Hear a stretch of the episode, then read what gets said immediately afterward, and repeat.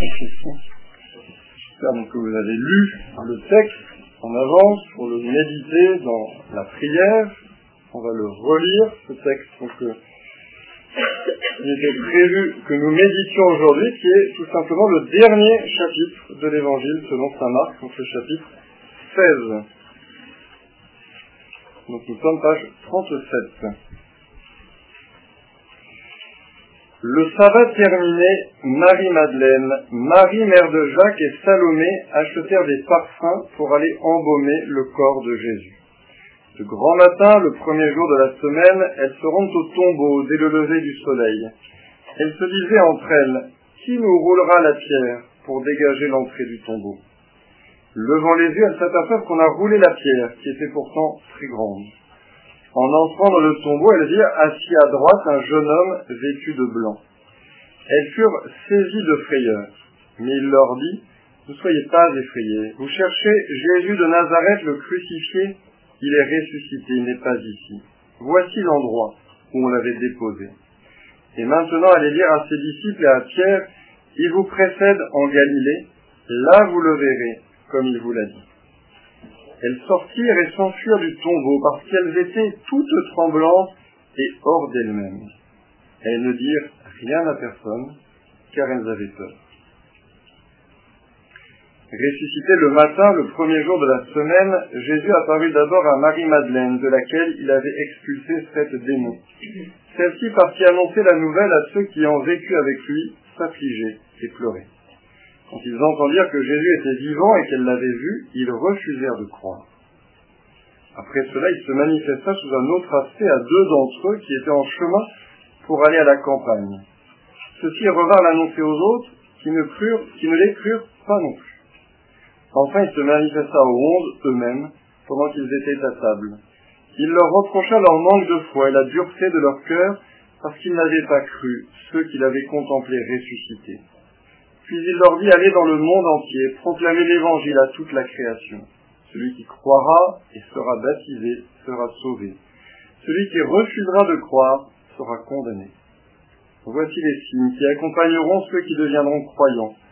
En mon nom, ils expulseront les démons. Ils parleront en langue nouvelle.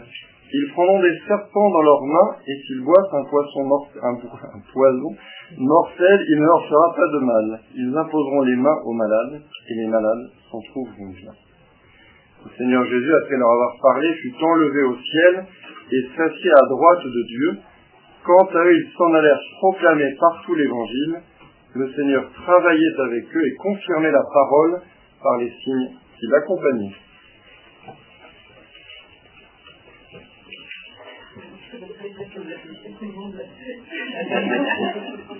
Soit, vous allez à la chaise, soit la chaise va à vous, mais... Très bien, donc on peut reprendre, en silence, ce que nous avons lu, notamment la première partie jusqu'au verset 8.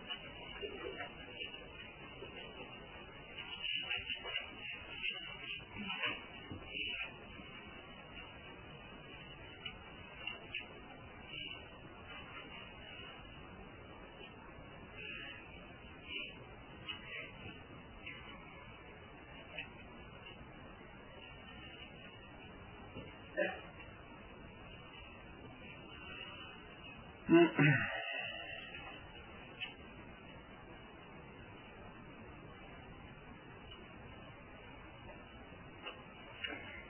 dernière fois, je vous avais dit que ce chapitre 16 euh, comportait quand même quelque chose d'un peu étrange. Est-ce que vous auriez une piste pour répondre à cette question, soit que vous l'ayez lu de sa dernière fois, soit même pour ceux qui n'étaient pas là, il y a 15 jours que vous veniez de le lire. C'est quelque chose qui peut vous marquer quand même dans ce chapitre 16, la manière dont il est écrit, la manière dont il est composé. Bah oui, pour moi, euh, entre le, les versets 8 et 9, ça ne correspond pas du tout, c'est pas la suite en fait. De... Exactement. Donc, Parce que là, il parle de ressusciter le grand matin, le premier jour de la semaine. Jésus apparu d'abord à Marie-Madeleine, c'est pas du tout ce qu'il dit euh, en fait euh, au, au, début de, du chapitre 16. Hein. Donc effectivement, ce qui est voilà, étonnant dans, dans, ce chapitre, c'est qu'il y a euh, une fin à partir du verset 9 qui semble coller au début du chapitre, alors que bien sûr qu'on parle toujours de Jésus ressuscité, donc le fond est le même. Il n'y a pas une partie du chapitre qui vous dit euh, qu'il est ressuscité, puis une partie qui vous parler d'autre chose, mais euh, dans la manière de parler, dans la manière de raconter les apparitions, dans même le vocabulaire, qui évidemment est moins perceptible en français, mais les spécialistes de Saint-Marc disent que dans cette partie, il n'y a pas euh, le vocabulaire habituel de Saint-Marc, et qu'au contraire, on y trouve des mots qu'il n'emploie jamais par ailleurs. Donc ça va nous amener à commenter d'abord les huit premiers versets, et ensuite euh, la toute fin. Alors, il est communément admis que cette euh, finale, à partir du verset 9, n'est pas de Saint Marc, mais que pour autant, elle est canonique, c'est-à-dire qu'elle est inspirée. C'est-à-dire qu'il y a beaucoup de choses dans la Bible qui ne sont pas écrites par Saint Marc et qui pour autant sont inspirées. Donc euh, il y a beaucoup de livres de l'Ancien Testament qui, euh, sans avoir été écrits par Moïse, ou des psaumes qui n'ont pas été écrits directement par David, mais pour lesquels eh bien, Dieu à favoriser l'auteur d'une inspiration pour qu'il écrive euh, ce que Dieu souhaitait. Et donc, il est communément admis que cette finale n'est pas de Saint Marc, mais que pour autant, elle est reconnue par l'Église comme étant inspirée. Alors pourquoi il n'est pas de Saint Marc Comme on vous l'a dit, comme je vous l'ai dit euh, parce qu'elle ne s'intègre pas du tout au chapitre 16, parce que le vocabulaire est différent, parce que la manière d'envisager les apparitions du ressuscité sont très différentes. Alors, vous allez me dire pourquoi elle est là, dans ce cas-là, pourquoi on l'a rajoutée, qui s'est permis d'ajouter quelques versets à l'évangile de Saint-Marc, qui est quand même assez gonflé, etc. on, verra pourquoi, mais enfin, on peut retenir qu'effectivement ce chapitre 16 est euh, déjà scindé en deux. Si on reprend la première partie de ce chapitre 16, celui donc, qui est euh, indubitablement écrit par Saint et qui donc est dans la foulée du chapitre 15, on remarque dans les premiers versets ce qu'on avait déjà un peu dit la dernière fois, à savoir qu'il y a une bascule. très clairement, le sabbat, le jour du samedi, fait office un peu de, de gond, en quelque sorte, autour duquel eh bien, euh, tournent les événements avant le sabbat, on est dans les ténèbres, on est dans la tristesse, on est à la fin d'une semaine. Après le sabbat, une nouvelle semaine commence, un nouveau jour commence, la lumière du soleil, lui. Contraste très fort de part et d'autre de ce sabbat, dont d'ailleurs on ne nous dit rien. C'est pas tellement ce qui s'est passé durant ce sabbat. Mais ce sabbat fait office un peu de, frontières, de, plaques tournantes, non pas de la drogue, mais euh, pas à Marseille malheureusement, mais euh, fait aussi un peu de plaques tournantes entre les ténèbres de la passion et la lumière de la résurrection. Alors, évidemment, il y a quand même une continuité.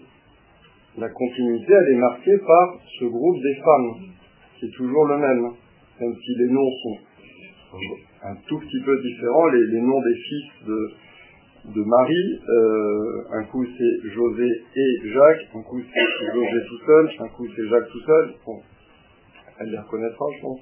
Donc, euh, ah, il y a les deux José, deux Jacques.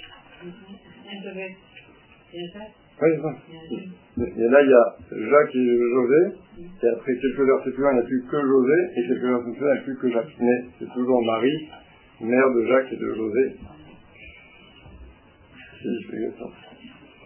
donc c'est elle qui opère la continuité entre la passion, l'ensevelissement dans le tombeau, le matin de Pâques. Ce qui assure aussi la continuité, c'est le fait de vouloir embaumer le corps de Jésus. On avait dit, avant le sabbat, c'est la seule action qui n'est pas faite sur le corps du Christ. Donc il est logique qu'après le sabbat, c'est cela qu'elle préfère et c'est cela qui les motifs d'abord pour venir au tombeau. Alors elle pose une question étonnante, ces, trois femmes. Elles se disaient entre elles, qui nous roulera la pierre pour dégager l'entrée du tombeau? Il est bien temps de se poser la question, une fois qu'on s'est mis en route, qu'on a déjà acheté euh, tout ce qu'il faut, de se dire, bah quand même, euh, il y a quand même une grosse pierre, quoi. Et a priori, il n'y a pas quelqu'un qui va se balader dans le jardin. Euh, on n'a pas, on pas la chance d'avoir Davy et Richard pour pousser la pierre.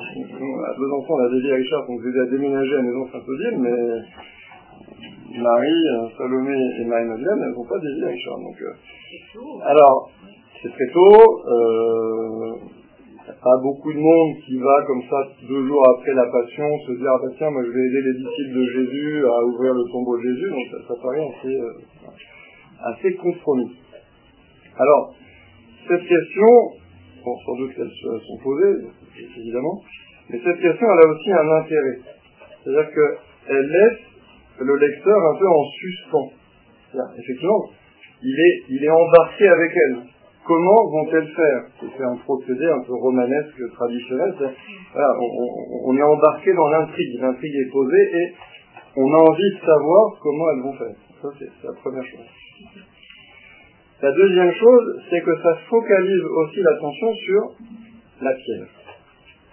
Et effectivement, ce qui est frappant dans cette scène, je ne pose pas la question, mais je vous donne la réponse tout de suite, c'est que Jésus n'est pas là on parle de Jésus, on parle de Jésus ressuscité, on annonce qu'il est vivant, qu'il va précéder les apôtres en Galilée, mais n'empêche qu'il n'apparaît pas. Et le fait qu'il ne soit pas là, forcément, eh bien, ça nous invite à être encore plus attentifs au reste de la scène. Et le reste de la scène, c'est bien sûr les femmes. Donc je vous dis, on est invité à, faire euh, route avec elles, une démarche synodale on est, c'est un point. Euh, on est invité à aller avec elle. Euh, on regarde le jeune homme, ça va être intéressant de s'arrêter aussi sur ce jeune homme qui est dans le tombeau. Et puis on regarde aussi, au-delà des personnages, deux éléments de la scène. La pierre et le tombeau vide. Vous voyez, dans cette scène, il y a finalement quatre euh, lieux, euh, quatre euh, éléments importants, les femmes, le jeune homme, la pierre, le tombeau vide.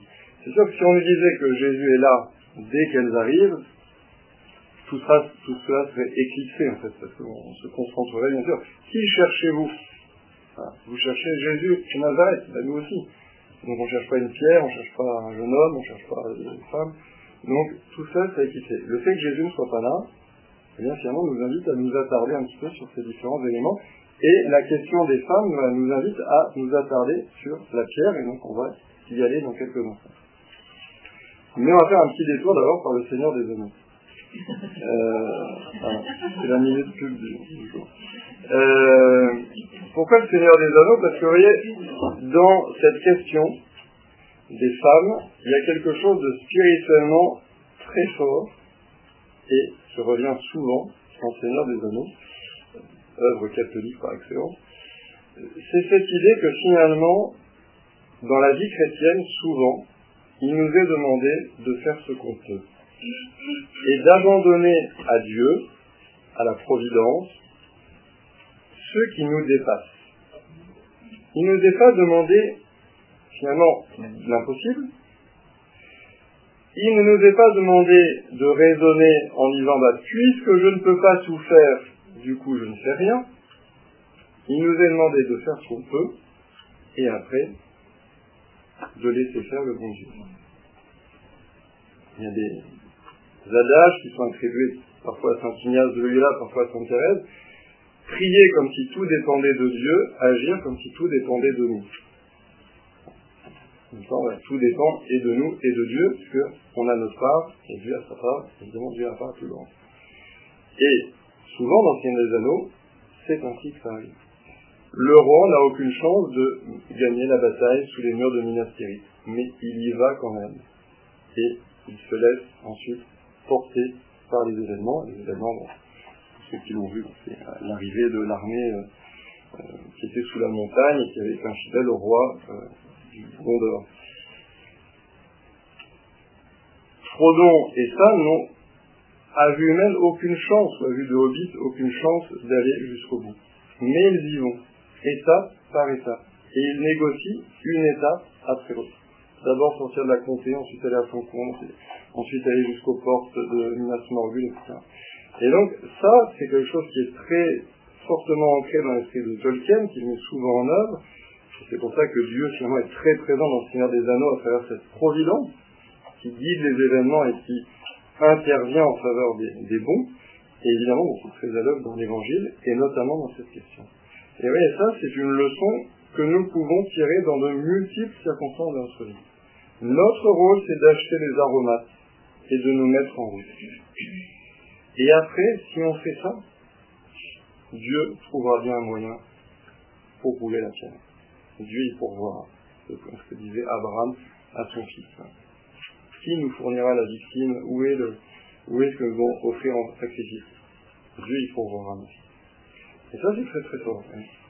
Et si, et, vous voyez, le, juste milieu, c'est ça.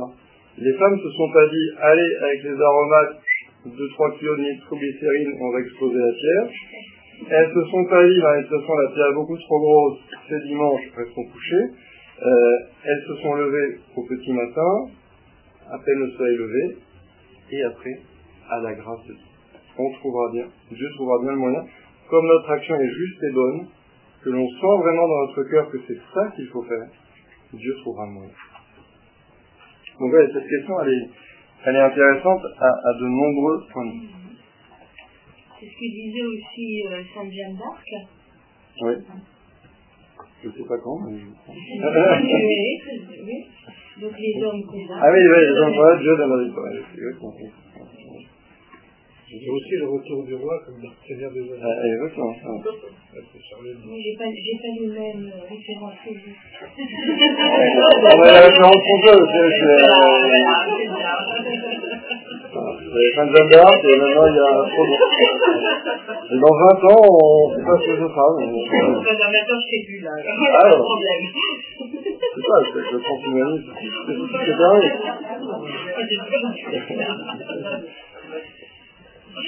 Donc, est-ce que vous avez des questions sur ce premier paragraphe sur le transhumanisme, sur le des années, sur les portraits de Jeanne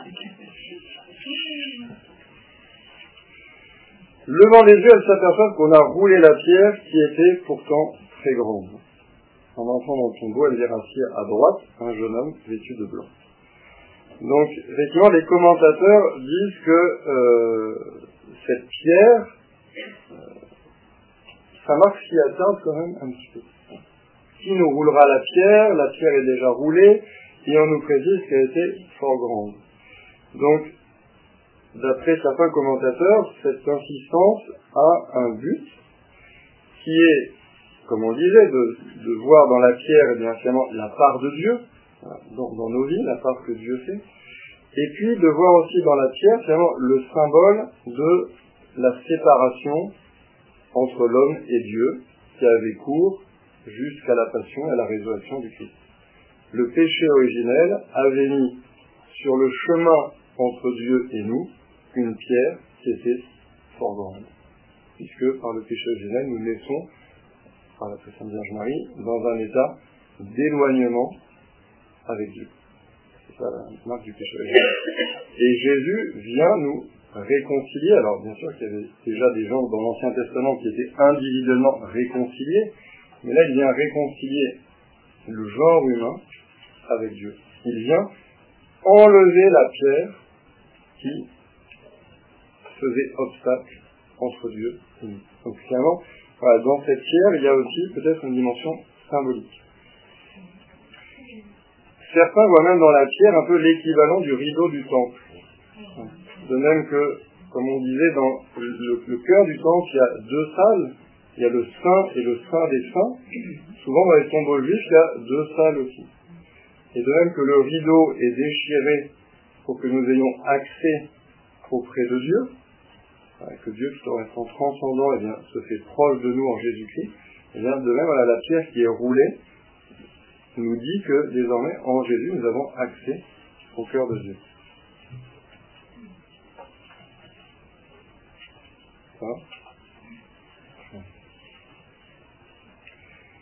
Alors maintenant, vous allez travailler un petit peu, je parle tout le temps. Euh, qui est ce jeune homme? Ça c'est facile quand même. Alors, vous pas c'est celui qui est en. Ah, et à la droite, quoi. Non, pas hein. Ah ouais, ah, je vois bien, je, je crois souvent un boulangerie. Pas quand il avait perdu une voile, quand il est parti ah, euh, dans les quoi. Alors, effectivement, c'est pas lui, mais il y avait... Ah non, c'est pas lui, Sans doute, c'est pas lui. Donc, donc, effectivement, on ne voit pas qui ça pourrait être, à part un ange. C'est pas Jésus. Bon, Jésus, Jésus ne dirait pas, vous cherchez Jésus le crucifié, il n'est pas ici. Bah, Marie-Madeleine ne le reconnaît pas au début, donc euh, elle croit qu'elle est jardinier, mais on ne pense pas que Jésus serait taquin le matin de Pâques en disant je suis pas là alors que je suis là. Pareil, pareil étonnant. Euh, on peut difficilement envisager que ce soit quand même un, homme, parce que on ne sait pas ce qu'il ferait là dans le tombeau, euh, tranquillou pilou, euh. Donc c'est un ange. Ça paraît assez clair, le fait qu'il soit vêtu de blanc, dans la Bible, c'est un code euh, pour dire qu'il vient du ciel, pour dire qu'il vient de Dieu. Ceux qui viennent du ciel, généralement, sont vêtus de blanc, on voit ça notamment dans, dans l'Apocalypse. Mais ce qui est intéressant, c'est pourquoi Saint Marc nous dit que c'est un jeune homme, que ce soit un ange. On est tous d'accord, mais pourquoi Saint Marc ne nous dit pas, bah, voilà, Elvire dans le tombeau, euh, assis à droite, un ange. Pourquoi il précise que cet ange prend les traits d'un jeune homme et qui est vêtu de blanc Et là, on retombe, non pas sur Jean-Charles, mais on retombe sur l'idée de Jean-Charles. C'est-à-dire que le fait de préciser qui était la réalité, mais il aurait très bien pu ne pas le dire. Il y a beaucoup de choses que Saint Marc ne dit pas. Donc pourquoi il précise que cet ange a les traits d'un jeune homme Eh bien, ça lui permet effectivement de faire le lien avec ce jeune homme de Gethsemane, dont on pense qu'il est Saint Marc, qu'il a dû laisser son drap et qu'il s'est retrouvé tout nu. Parce que finalement, à travers cette figure du jeune homme, même si ce n'est pas le même, d'un côté c'est Marc, de l'autre c'est un ange, mais il y a quand même de part et d'autre le fait que c'est un jeune homme. À travers la figure de ce jeune homme, qu'est-ce qui est décrit Finalement, le chemin du disciple? Qui au départ est nu, et qui finalement, dans le tombeau du Christ ressuscité, se trouve vêtu de blanc. C'est le chemin du baptême aussi. On quitte son vieux vêtement, c'était dans la discipline antique, on est à l'ouest, là où le soleil se couche. Le catéchumène enlève ses vieux vêtements, se retrouve tout nu, rentre dans la piscine baptismale, et immergé trois fois dans l'eau, et ressort à l'est, côté où le soleil se lève, et là il reçoit le vêtement blanc qu'il gardera pendant une semaine. Anna que du coup elle n'aura pas se mettre cette année. elle est là. Rassurons-nous. Euh, mais ouais, le fait que, même si c'est pas le même jeune homme, mais symboliquement, Saint Marc a tenu à dire que c'était un jeune homme parce que lui, qui était sans doute à Gethsemane, quand on lui a dit que l'ange avait les traits d'un jeune homme, bah, on peut imaginer que ça a éveillé quelque chose en lui. Et qu'il s'est dit, peut-être j'aurais tellement aimé être ce jeune homme, qui se trouve dans le tombeau. Et que finalement, voilà, moi aussi j'ai à faire ce chemin, je suis tout nu, je suis dépouillé, je n'ai pas la foi. Le soir du jeudi saint, ce sont les ténèbres. Mais finalement, voilà, je fais le chemin avec le Christ, de passer par sa passion jusqu'à sa résurrection. Et là, je reçois le vêtement blanc du baptême, le vêtement de cette vie nouvelle. Et donc finalement, voilà, le fait que l'ange soit présenté sous les traits d'un jeune homme, nous dit quoi? Il nous dit que la résurrection, ne concerne pas que le Christ. La résurrection, même s'il n'y a que le Christ, d'une certaine manière, qui la mérite, parce qu'il est le seul à être pleinement fidèle. Et même si la résurrection n'est que le Christ qui mérite de ressusciter, parce qu'il a été fidèle jusqu'au bout, eh bien, par pure bonté, par pure gratuité, il nous invite chacun à participer à la résurrection. Et ce jeune homme, vêtu de blanc, assis à droite, à droite de quoi on ne sait pas, mais il est assis à droite, comme Jésus assis à la droite du Père dans le ciel. Donc finalement, ce jeune homme nous montre hein, que, unis à Jésus en faisant son chemin de passion et de résurrection, nous sommes appelés, nous aussi, à participer à sa gloire dans le ciel et déjà sur la terre à recevoir ce vêtement blanc de la foi, du baptême, de la vie chrétienne. C'est assez fort finalement. Il nous aurait dit un ange était là, sans préciser qu'il est assis à droite, sans préciser qu'il est vêtu de blanc, sans préciser qu'il prend les traits d'un jeune homme. Et bien finalement, il n'y a pas ce contenu où, là encore, voyez, on disait qu'on arrive avec les saintes femmes, mais là c'est plus encore. On arrive vraiment euh, dans le tombeau avec l'ange vêtu de blanc, parce que c'est le chemin du disciple. C'est le, c'est le aussi, parce que pour un, un ange qui vient à, à ce moment-là, c'est un moment très important. C'est comme euh, Ouais. un moment de l'annonciation, c'est C'est l'archange, ouais. Son cœur roulé la c'est un ange, en fait, c'est pas la ligne, quoi. Non, mais pas. Oui, c'est sûr que là, on... Non, ouais, non, euh, parce que- C'était rien, quoi. Je ne sais pas comment il a été choisi, le fait qu'on a pris le plus humble, qu'on a pris... euh, À chaque fois qu'il y a un apparaît son ange, il dit, euh, on sait quel D'accord. c'est quel archange, à chaque fois, mais là, on ne le sait pas. Alors, on ne sait pas toujours quand même quel ange c'est. Effectivement, pour, euh, pour l'annonciation, on le sait, mais il y a un certain nombre de passages. Par exemple, il y a un ange qui vient euh, consoler Jésus à Gethsemane. On ne sait pas qui c'est. Euh, après, je ne veux pas dire de bêtises, mais euh, je pense... Je ne veux pas dire de bêtises, mais je... Je suis pas sûr que l'annonciation à Zacharie soit précisée que c'est Gabriel. Là, je ne veux pas dire de bêtises, mais... euh, mais après, pareil Saint-Joseph, on ne sait pas, on sait pas, il y a plusieurs apparitions angéliques, on ne sait pas le nom. Là, c'est vraiment un, là, un moment. Ah ben c'est sûr c'est de la, c'est une immense mission, parce que c'est même plus important d'annoncer que Jésus est ressuscité que d'annoncer que Notre-Dame va devenir euh, la mère du sort. Bon, les deux sont très importants, on va pas faire un match, mais euh, il y en a un il est au début, l'autre il est au sommet quand même, donc on peut dire que c'est presque plus important encore. Mais c'est pas dit. Il annonce à parce que en même temps, il annonce la, la future mission des, Ouais. apôtres. Donc, c'est ouais, un des, ouais, des- donc, c'est vraiment c'est doublement important. Mais après, on avait un peu parlé de ça la dernière fois, c'est-à-dire que parfois, Saint Marc ou d'autres évangélistes laissent des personnes dans l'anonymat pour qu'on puisse aussi s'identifier à elles. C'est-à-dire que bon, on peut pas dire non plus que tout le monde est anonyme, euh, il y avait des femmes, il y avait des apôtres, on donne jamais le nom, ça fait un peu, déconnecté de la réalité. Mais il y a des moments aussi où on peut penser que l'anonymat est laissé pour que précisément on puisse aussi s'identifier à euh, aux saintes femmes, qu'on puisse s'identifier à tel disciple, qu'on puisse aux jeunes hommes riches, etc. Euh, et que finalement, s'il était trop individualisé, euh, peut-être que la distance serait plus grande avec nous. Et le fait que ce soit anonyme, vous voyez, typiquement le fait de dire que c'est juste un jeune homme, avec déjà l'allusion au jeune homme de Gethsemane, permet un cheminement euh, plus simple à faire. Si on avait dit le jeune homme c'est Saint Marc et l'ange c'est Saint Michel, on aurait moins mieux. hein. Voilà.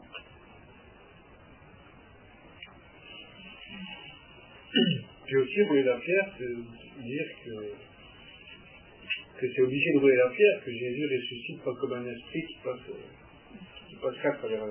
Ouais, ouais, il passe aussi à travers, donc... Euh, Ah bon Ouais, je pense. Il passe aussi, il passe à travers, non mais parce que Dans dans la magie un peu ésotérique même de ce temps-là, euh, Ouais. on sait aussi aux esprits qui euh, Mais alors, à travers les portes. Ou... alors, c'est là, euh, Bah, j'ai suivi aussi, mais mais il y a, il y a les deux versants, c'est-à-dire que à la fois euh, il, il- il- il passe à travers les portes parce que les portes du Cénacle sont fermées et il rentre, ça c'est explicitement précisé dans l'Évangile, et en même temps il dit aussi à ses apôtres avez-vous quelque chose à manger? Euh, pour bien leur montrer qu'il n'est pas, et c'est explicitement dit aussi, pour bien leur montrer qu'il n'est pas un esprit, qu'il n'est pas un fantôme. Donc c'est tout le mystère du corps glorieux, qui est son vrai corps, qui est le corps avec lequel il a souffert, qui est marqué des stigmates de la passion, mais qui en même temps est dans une condition nouvelle. Donc c'est le même corps, mais avec un mode d'existence, un peu philosophique comme ça, mais une manière d'exister qui est différente de la manière d'exister avant la mort, puisqu'il n'est plus ce corps euh, conditionné, prisonnier par euh, le fait ben que moi si je veux passer la porte, je vais me prendre la, la vie de si je ne mange pas pendant plusieurs jours, euh, je vais pas me sentir très bien. Quoi. Bon, ben là, euh, le corps glorieux est libéré de, de ses contingences matérielles. Mais il reste quand même un corps charnel avec les marques de la passion. Oui, simplement qu'il le touche. Non, il, on ne sait pas s'il le touche. Ah, pardon. Jésus lui dit avance ta main et met son doigt euh, dans mes plaies, mais on ne sait pas s'il le fait. Hmm. Alors la plupart des artistes le représentent, mais l'évangile ne dit pas s'il le fait. Et en tout cas, c'est pas un esprit. Euh. Non, c'est sûr que c'est pas un esprit. Mais c'est sûr aussi que Jésus, en tant que tel, n'a pas besoin que la pierre soit roulée pour sortir du tombeau. Oui. C'est peut-être un ange qui a poussé la pierre. C'est ce qu'on dit, Oui, mais, mais, mais, mais, on peut penser que l'ange roule la pierre pour révéler le tombeau vide, pas pour, pas pour que Jésus sorte. C'est-à-dire qu'on a dit qu'il y avait les femmes, on a dit qu'il y avait le jeune homme, on a dit qu'il y avait la pierre, mais effectivement, le quatrième élément, c'est aussi le tombeau vide, alors qui en tant que tel n'est pas une preuve de la résurrection, euh, faut imaginer que le tombeau soit vide euh, parce que les apôtres sont venus chercher le corps, mais qui est évidemment une, une preuve avec tout ce qui se passe par ailleurs. et là, le fait que l'ange leur dise, mais rentrez et voyez que le tombeau est vide, c'est une preuve mathématique, mais c'est quand même le signe que Jésus n'est plus là. Et c'est effectivement ce que dit l'ange pour accompagner le geste, il a dit, vous cherchez Jésus de Nazareth le crucifié, il est ressuscité, il n'est pas ici. Vous voyez où on l'avait déposé. Donc le fait que le tombeau soit vide, effectivement, est devenu une affirmation chrétienne de la résurrection. Parce que précisément, il est vide parce qu'il est ressuscité. Donc le fait que le tombeau soit vide, et qui plus est, ça Saint-Pierre et Saint-Jean le verront avec le linceul affaissé, mais en bon état, le corps de Jésus est sorti du linceul sans le déchirer, euh, ce sont des signes forts de la résurrection. Non. Ça ne dit pas, mais en tout cas c'est avant, euh, avant le grand matin. Donc c'est euh, c'est le dimanche, donc c'est entre minuit et le grand matin. Est-ce qu'on peut voir aussi à travers ce jeune homme la propre résurrection des hommes. C'est jeune. C'est la suite de Jésus, peut-être. Mots, c'est très bien. C'est le premier homme, c'est pas ressuscité qui va le suivre. En indiquant justement le chemin de la résurrection. Vous parlez de corps glorieux, etc.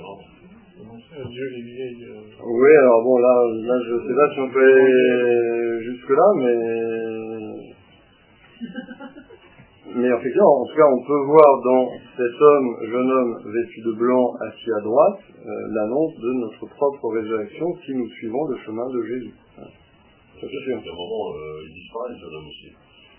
Il disparaît à la vue des, de ceux qui sont devant toi.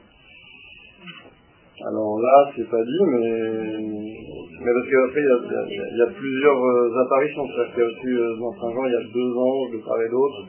Il y a plusieurs, il y a plusieurs récits convergent tous plus ou moins, mais qui ne sont pas exactement identiques.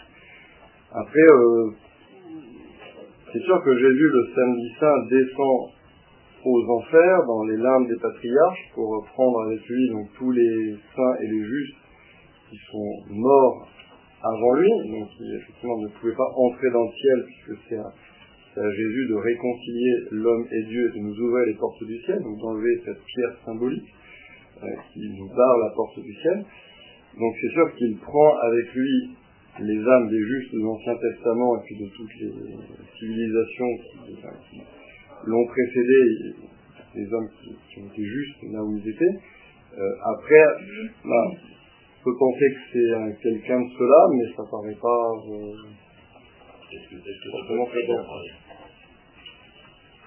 Peut-être, ouais.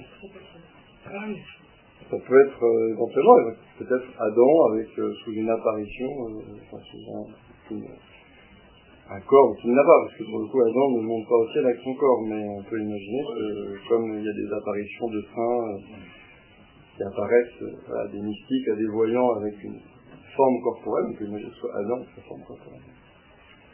Surtout qu'il y a une tradition qui pour le coup n'est pas du tout dans l'évangile, mais qui voudrait que le crâne d'Adam soit dans le Golgotha. On voit souvent sur des, des tableaux. Mais c'est plus spirituel pour faire le lien entre le premier homme et le premier homme de l'ère nouvelle des ressuscités.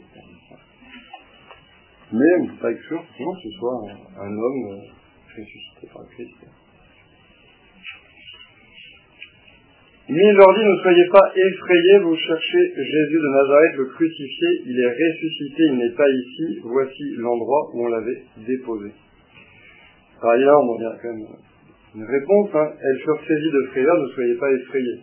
L'ange ou l'homme prend acte de leur frayeur et donne à ces femmes donc une, invitation, une exhortation qu'on retrouve souvent dans la Bible, que nous avons trouvé aussi avec le pape Jean-Paul II lorsqu'au début de son pontificat, le pape Benoît XVI également, donc n'ayez pas peur. hein. Je vous l'ai déjà dit, mais je le redis, paraît-il qu'il y a 365 fois dans la Bible cette invitation à ne pas avoir peur, à ne pas se laisser effrayer, à ne pas craindre, comme si Dieu, à travers sa parole, alors dans une année solaire, ça marche mieux, euh, nous disait euh, de ne pas avoir peur. Finalement, il y a un n'ayez pas peur pour chacun des jours de l'année. Dans la Bible, c'est- Dans la Bible entière, sous diverses différentes formes, donc ne crains pas, n'aie pas peur, euh, pas toujours le même mot exactement, mais tu as 365 exhortations à la confiance et à ne pas euh, tomber dans une, une peur. Alors, ce qui est intéressant aussi avec la parole de l'ange, c'est l'insistance sur ce que j'appellerais la consistance historique. Et ça rejoint ce que disait aussi Jean-Charles. Euh, voilà, il ne dit pas euh, vous cherchez le Seigneur, vous cherchez le Christ, vous cherchez votre maître. Il dit vous cherchez Jésus de Nazareth qui a été crucifié. Voilà. Donc cet ancrage euh, dans un lieu, Nazareth, dans un peuple, hein, dont il a reçu un nom hébraïque, un nom araméen, et l'insistance sur la crucifixion. Donc le fait que il n'y a pas à opposer, comme on l'a souvent fait en exégèse euh, pendant 40 ans, souvent on a opposé le Jésus de l'histoire et le Christ de la foi. C'est-à-dire, euh, voilà, il y aurait le Jésus qui a vécu, qui était un homme, euh, sage, bon, sans doute un prophète, sans doute une parole révolutionnaire, mais voilà, juste un homme, et puis il est mort. Et puis les communautés chrétiennes étaient tellement tristes c'est vrai qu'on fait tout le temps ça, donc on est triste, on invente que quelqu'un est ressuscité, ça arrive au truc comme mais, euh, et puis on arrive à convaincre le monde entier, c'est ça qui c'est qu'on arrive à convaincre tout le bassin méditerranéen que, bah, en fait, il est vraiment ressuscité, alors qu'en fait, pas du tout.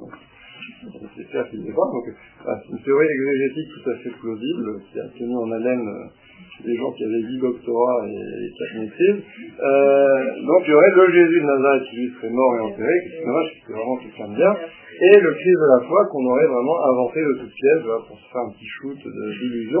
Mais euh, comme on était très convaincant, bah, on l'a répondu dans le monde entier. Sans guerre, sans, voilà, sans, sans l'imposer, en faisant massacrer à tour de bras, mais enfin, c'est un peu. Donc ça paraît euh, assez peu crédible et le pape Benoît XVI euh, s'est beaucoup euh, affronté à cette théorie en disant non, euh, il n'y a qu'un seul Jésus, celui qui nous est transmis euh, dans les évangiles, il faut prendre les évangiles tels qu'ils nous sont donnés, on ne peut pas sortir ces petits ciseaux et puis découper ce qu'on aime bien, et puis il y a des exercices c'est magique qu'ils vont dire. Alors le verset 4, là il est de, de Marc. Je ne peux pas dire ça. Hein, celui-là est de Marc. Mais le 5, non. Non, non, le 5, il est d'une communauté qui se réclamait de Marc. Comment il le voit, bon, enfin, mais- donc c'est assez incroyable. Donc, le pape il dit, bon, voilà, on va arrêter de prendre ces petits ciseaux, Euh, L'évangile nous est donné comme ça, il n'y en a pas d'autre, il n'y en a pas en stock, à passage 18, enfin, euh, un macro découpé, etc. Donc on prend l'évangile qui nous est donné, tel que c'est inspiré, et dans cet évangile, on voit qu'il y a une parfaite continuité entre le Jésus de Nazareth le crucifié et Jésus ressuscité. Et je dirais c'est aussi un impact dans notre vie spirituelle, puisque voilà, parfois on a un peu tendance à évacuer l'un ou l'autre. Que grosso modo, pour faire ça à des traits immenses et, caricaturaux, euh, au XIXe siècle, on regarde surtout Jésus crucifié, et assez peu Jésus ressuscité. Aujourd'hui, on aurait tendance à regarder beaucoup Jésus ressuscité, mais à évacuer un peu la passion. Donc, la parole de l'ange ou d'Adam, euh, en tout cas du jeune homme, nous dit bien qu'il faut voilà, tenir les deux bouts de la chaîne. C'est le, le crucifié qui est ressuscité. C'est celui qui nous a aimés jusqu'au bout dans sa passion, qui est arrivé au sommet de la vie dans sa résurrection. Il n'y a pas à opposer les deux. Dans l'évangile, c'est souvent raté parce que Jésus, quand il dit lors des, des, miracles, euh, il dit que tu es ressuscité le Fils de Dieu, tu ne le dis pas. Le moment n'est pas venu. Donc en fait, dans l'évangile, on le sait déjà, c'est à la fois, à la fois homme et Dieu, puisque c'est euh, même certain, en fait, que, euh, pas les découvre, mais le, euh, il, il, il annonce, chaque fois qu'il a fait annonce-là, il dit, tu ne dis rien, le moment n'est pas venu. Alors, oui, mais bon, personne ne dit que tu es le ressuscité avant la résurrection. Mais effectivement, on dit plutôt tu es le Fils de Dieu. Et effectivement, surtout quand c'est les démons, mais aussi euh, à d'autres moments, c'est très fort chez Saint-Marc, ça s'appelle le secret messianique. C'est-à-dire que c'est seulement dans la résurrection qu'est pleinement dévoilée l'identité de Jésus. Et effectivement, quand Jésus fait des miracles, souvent, pas systématiquement, mais souvent dans Saint-Marc, il demande une forme de discrétion et de secret. Jusqu'à la résurrection. C'est important aussi... Euh, quand il descend du mont Tabor, Jésus dit voilà, euh, n'en parlez pas jusqu'à ce que je sois ressuscité des morts. Donc normalement la résurrection, euh, c'est normal, hein, c'est l'annonce, donc c'est la mission. Donc là on est pour le coup envoyé en mission. Donc la résurrection signe la fin du secret messianique et au contraire là l'identité de Jésus est pleinement révélée. Et donc c'est cette identité, donc, comme je vous disais, il faut tenir les deux bouts de la chaîne. C'est Jésus de Nazareth notre Maître, notre Seigneur, le Christ, c'est le même. C'est le Jésus crucifié qui est le ressuscité. C'est le même, il faut tenir les deux bouts de la chaîne.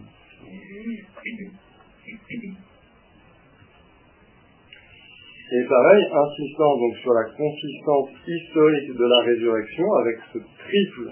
Hein, il est ressuscité, il n'est pas ici, voici l'endroit où on l'avait déposé. Donc, euh, comme vous disiez, le tombeau vide devient le signe de la résurrection, puisqu'il est la manifestation matérielle de l'annonce de l'ange.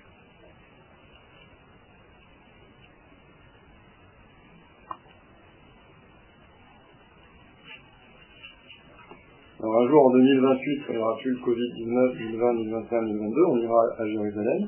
Et, euh, on fera exactement ce, geste du pèlerin, qui est le geste des saints d'entrer dans le tombeau, d'entendre notre cœur qu'il est ressuscité, de constater que le tombeau est vide. C'est le geste par exemple du pèlerin que l'Église n'a cessé de refaire depuis ce matin de Pâques, comme les saints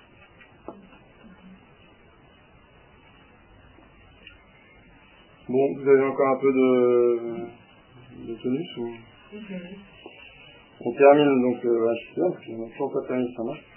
Euh, moi je suis payé à la, à la ligne en fait. Hein. La frappe interne, euh, la frappe interne demande combien j'ai fait d'heures, alors je suis obligé de, comme Balzac, je suis le délire, hein, donc, euh, sinon on mange plus. Hein. Et maintenant, il va dire à ses disciples et à Pierre, il vous précède en Galilée, là vous le verrez, comme il vous l'a dit. Donc, trois choses rapidement. Il vous précède en Galilée, effectivement, ça fait référence exactement, si vous tournez quelques pages, page 33, donc chapitre 14, verset 28, on est au soir du jeudi saint, donc on est colonne de gauche, au milieu à peu près. Je frapperai le berger et les brebis seront dispersées, mais une fois ressuscité, je vous précéderai en Galilée.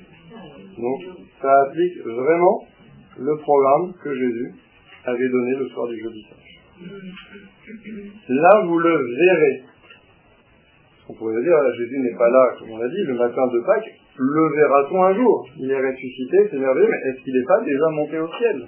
Est-ce qu'il n'est pas déjà assis à droite du Père? Non. On a, enfin, les femmes ont l'assurance que il sera vu, qu'il n'est pas encore monté au ciel. Donc il y aura ce contact concret avec le Christ. Donc là aussi, voyez, on a insisté sur la consistance historique de Jésus, qui est né à Nazareth. On a insisté sur sa consistance de la crucifixion, il a vraiment été crucifié. On insiste aussi sur la consistance de sa résurrection. Il est ressuscité, et vous le verrez. Et troisième point, Pierre, qui est mis à part. Les protestants sont pas contents, mais voilà, à à ses disciples et à Pierre. Il y a une mission spéciale de Pierre, que l'on verra très bien dans l'évangile selon Saint Jean. Simon, fils de Jean, m'aimes-tu? Ce sera en Galilée, après la résurrection. Oui, Seigneur, tu sais bien que je t'aime. Eh bien, sois le pasteur de mes produits. Donc, ça ne veut pas dire que les apôtres ne comptent pas, ça ne veut pas dire qu'il n'y a que Pierre, mais ça veut dire que dans le collège des apôtres, il y a une mission réservée à Pierre, et c'est pas pour rien que le jeune homme dit, allez dire à ses et à Pierre. Sans Pierre, c'est assez peu illustré les jours précédents. Soit il comprenait rien, soit il était parti, soit il a renié. Et pourtant, il est nommé. Parce que cette mission, non, perdue. Et c'est fort, ça. Quand on dit, euh, ah oui, mais vous avez inventé le pape, machin, tout ça. Dans l'évangile de Saint Marc, tout en reconnaissant les faiblesses, les limites de Pierre, l'évangile de Saint Marc, comme celui de Saint Jean, on reconnaît comme celui de Saint Matthieu d'ailleurs, tu es pierre, sur cette pierre je bâtirai mon eh bien, on reconnaît ce ministère propre à Pierre.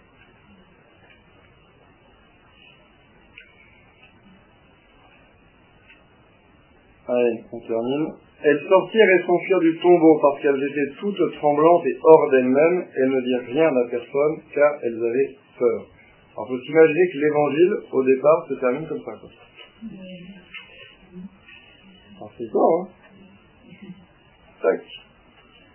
Allez, bam de ils avaient peur, en fait.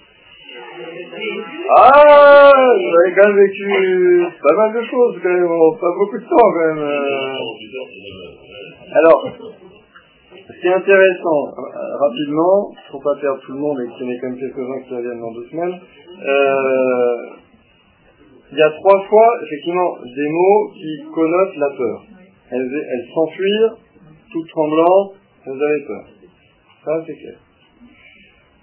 Il y a deux mots qui disent vraiment qu'elles n'ont rien dit, quoi. elles ne disent rien à personne. A une double négation dans le grec qu'on a essayé de garder en français. Donc, c'est vraiment rien de rien. Mais, il y a quand même ce mot, elles étaient hors d'elles-mêmes. Donc, hors d'elles-mêmes, mot à mot, c'est elles sont en extase. Donc, ça dit quand même plus qu'une simple peur, ça dit un mélange de peur et de ravissement. Ça dit quand même un, mélange de peur et on pourrait dire d'une certaine manière d'excitation. Donc, c'est sûr qu'elles ont peur parce que c'est totalement nouveau pour elles, elles voient un ange, euh, elles s'apprêtaient à oindre le corps de Jésus, il est ressuscité, euh, elles se demandent sans doute, euh, on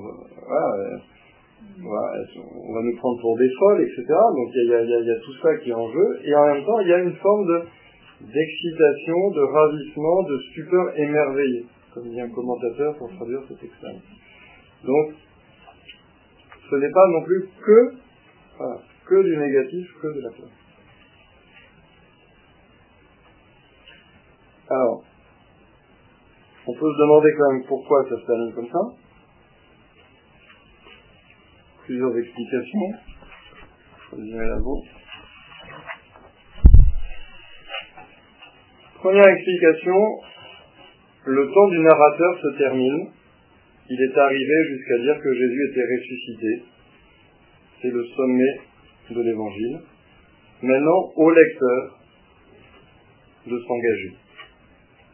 C'est-à-dire que Saint Marc dit bah, Je ne vais pas raconter les débuts de l'Église. C'est à chaque lecteur de vivre ce début de l'Église. Je ne vais pas raconter la, mission, euh, les apparitions du Christ ressuscité. J'ai dit l'essentiel. Maintenant, je m'arrête là. Et au lecteur de se situer par rapport à cette annonce.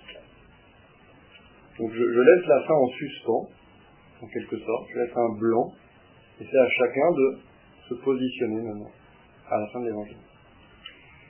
Deuxième chose, un peu similaire, le temps de la vie humaine de Jésus sur la terre se termine, donc je clôt l'évangile. On commence maintenant le temps de l'Église avec la mission des apôtres aux quatre coins du monde. C'est un autre livre. Donc, un peu deux explications similaires. Le temps du narrateur s'arrête, le temps du lecteur commence. Le temps de Jésus sur la terre visible s'arrête, le temps de l'Église commence, c'est un autre livre. Autre explication, qui rejoint un peu ce qu'on a dit sur la pierre et l'entrée du tombeau. L'homme laissé à ses seules forces ne peut pas annoncer l'évangile. Il faut une aide de Dieu. Ces femmes, laissées à leur seule force, à leur seul enthousiasme, à leur seul sentiment, eh bien, pour l'instant, elles ne disent rien. Et il faudra, notamment pour les apôtres, la grâce de la Pentecôte, et sans doute pour ces femmes aussi, une espèce de petite Pentecôte anticipée, il faudra la grâce de Dieu, l'aide de Dieu, pour qu'elles aient le courage de surmonter leur peur pour aller parler aux apôtres. Donc il y a cette idée voilà, que l'homme laissé à ses seules forces ne peut pas annoncer l'évangile. Il faut la grâce de Dieu pour annoncer l'évangile. Et enfin, dernière explication, et on arrête là, euh, ça peut être aussi l'idée que annoncer l'évangile, c'est pas juste parler comme ça d'une rumeur. Les femmes ne vont pas aller comme ça dans Jérusalem euh, parler. Saint Marc nous dit, pour l'instant, elles ont peur, elles gardent le silence. Et le message qu'elles ont en elles, elles iront, quand le moment sera venu, quand elles sortiront de leur peur, elles iront le confier aux apôtres. Pour dire que là, ce message de Jésus ressuscité, c'est le message de l'Église, c'est pas le message de trois personnes qui iraient, comme ça, dire Jésus est ressuscité. Saint Marc nous dit non, c'est pas comme ça que c'est passé. Au contraire, elles avaient peur, elles ont gardé pour elles cette parole. Mais évidemment, si moi je vous la raconte dans mon évangile et si vous êtes en train de la lire, bah, c'est carrément, euh, elles sont passées au-dessus de leur peur et qu'elles l'ont confiée aux apôtres, et c'est les apôtres qui ensuite l'annoncent au monde entier.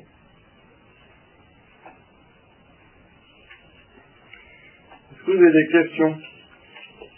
Même s'il est tard, je.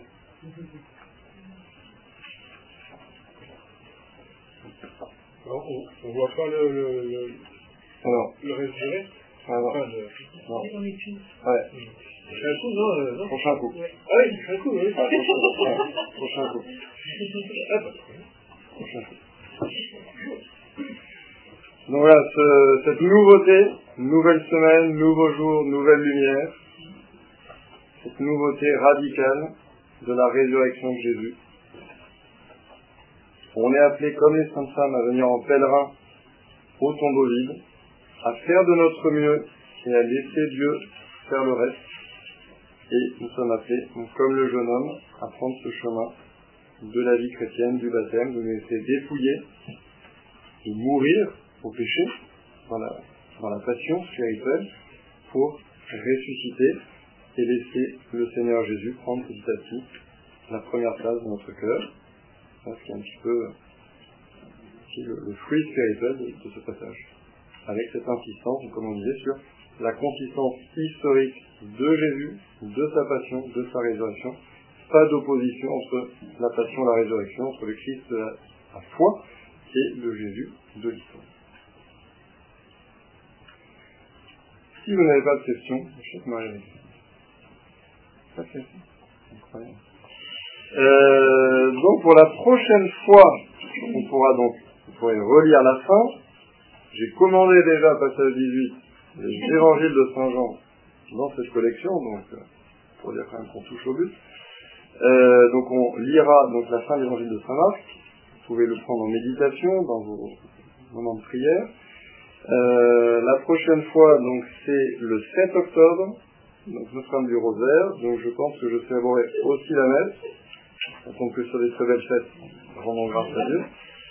Et ce titre personnel, c'est le jour de mon arrivée à Besançon. Et, et le jour de mon entrée au séminaire. Il y aura... Oh, oh J'annonce soit on pleure, soit on, on jette des cotillons. Ça, ça fera quand même 20 ans, jour pour jour, que je serai en séminaire. 7 octobre 2001. Voilà. Et 14 ans que je suis arrivé à Besançon, 7 octobre 2005. Ouais. Exactement. Donc 7 octobre, euh, messe d'un du rosaire et euh, 19h30, école de prière à 20h30 sur la fin de l'évangile de Saint-Marc.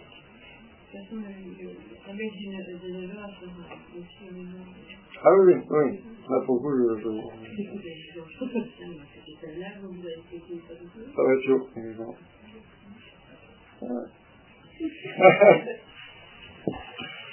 Il y a une publicité sainte texte aussi.